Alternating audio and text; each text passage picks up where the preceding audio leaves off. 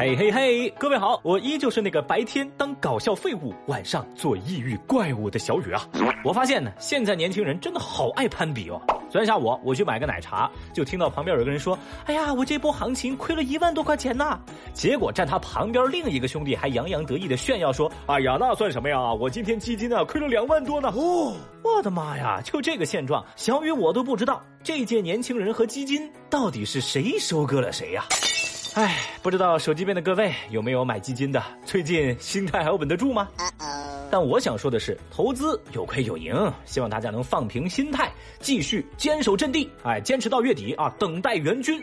据小雨掌握的可靠情况显示，本月底会有神秘资金入场救市。哎，不要问我为什么这么厉害，知道这些内幕消息。呃，问就是小雨月底发工资。说真的，这些年啥都在涨，唯独工资不涨啊！对于很多打工人来说，就这点钱真的很难办事啊。别的不讲，你买得起香椿吗？微博一百四十九万人关注，上海香椿卖到九十块钱一斤。这个吃春菜啊，是民间迎春的一种民俗，也被称为咬春、嚼春。早春时节，春笋、马兰头、荠菜这些舌尖上的春天，早早就霸占了菜场的 C 位。但是呢，今年这个春天的价格呀有点贵，在众多的春菜当中，香椿头那是最金贵的。说在上海某菜市场，不少摊位把扎成小捆的香椿头啊摆在最显眼的位置，而这个价格是六十到九十元左右一斤呐。哦，嚯！这香椿的价格当然跟它的鲜嫩程度直接挂钩，这芽越嫩越新鲜，当然越好吃，自然价格就越贵喽。不过说来呢也很有意思，香椿炒鸡蛋，有人爱死，有人嫌臭。对于香椿这个食材吧，有人呢喜欢，有人接受不了它的味道。在好这口的人嘴里啊，它那个独特的味道让人欲罢不能；但对于恨它的人来说，哎，这个味道就感觉是。就刚摁死了一只臭屁虫，Oh no！也不知道正在听节目的各位喜不喜欢吃香椿呢？节目下方评论区来说一说喽。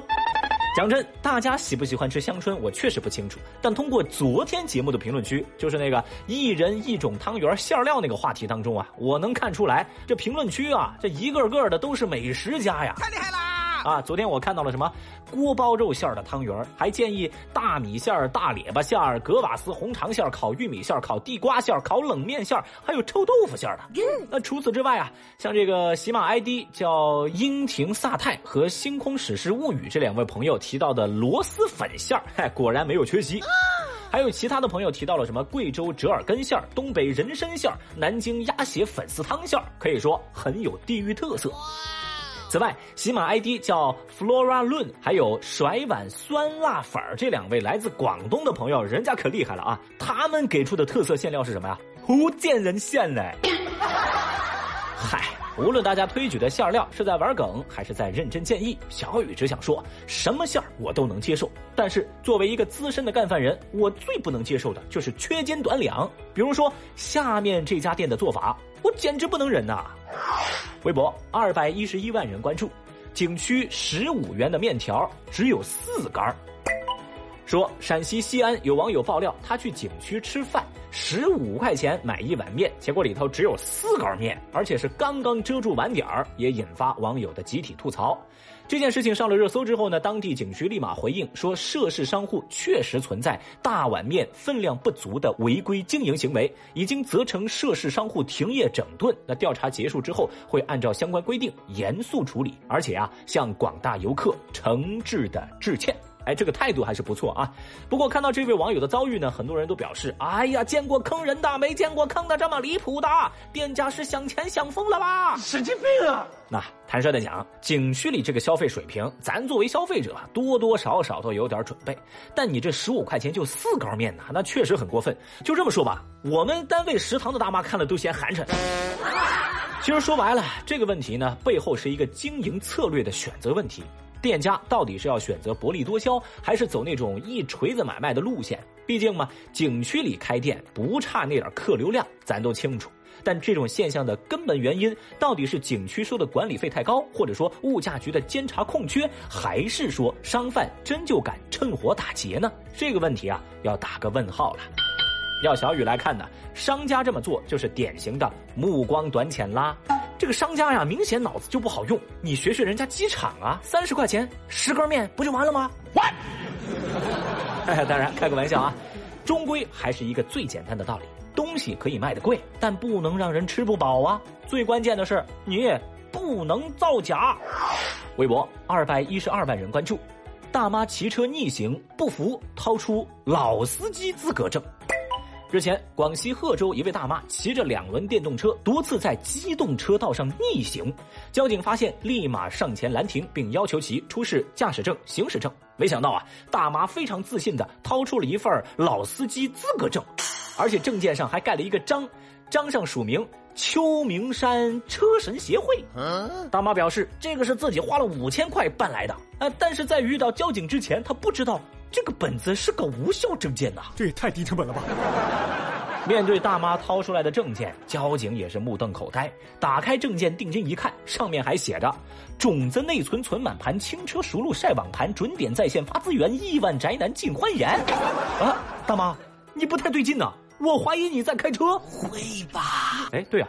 大妈确实是在开车，哎不，什么乱七八糟的，这这就被带偏了啊！那就看到这段话，哎，手机边聪明的各位肯定也知道了，此司机非彼司机。毕竟古语有云：“秋名山上行人稀，常有车手较高低。赛车跑道今犹在，不见当年老司机。”有有点乱，有点乱。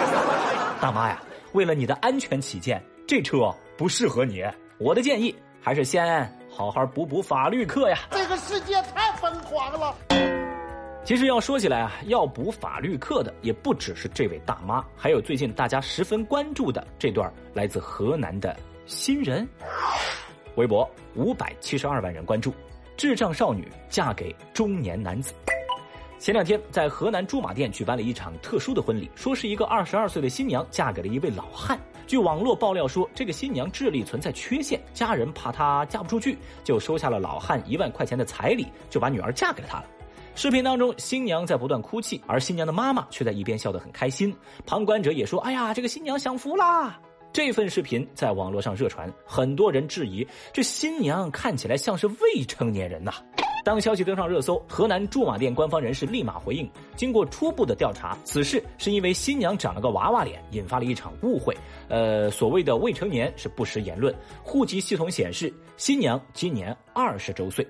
而后来又有消息说，五十五岁的新郎表示，双方的婚姻是征得了女方的家长同意的，双方办了一个婚礼，但还没有领证。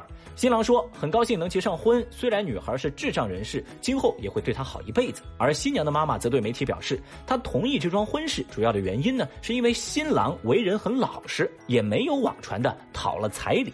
虽然吧，相关消息在网络上不断热传，引发更多人的关注，但质疑的声浪没有因此停歇。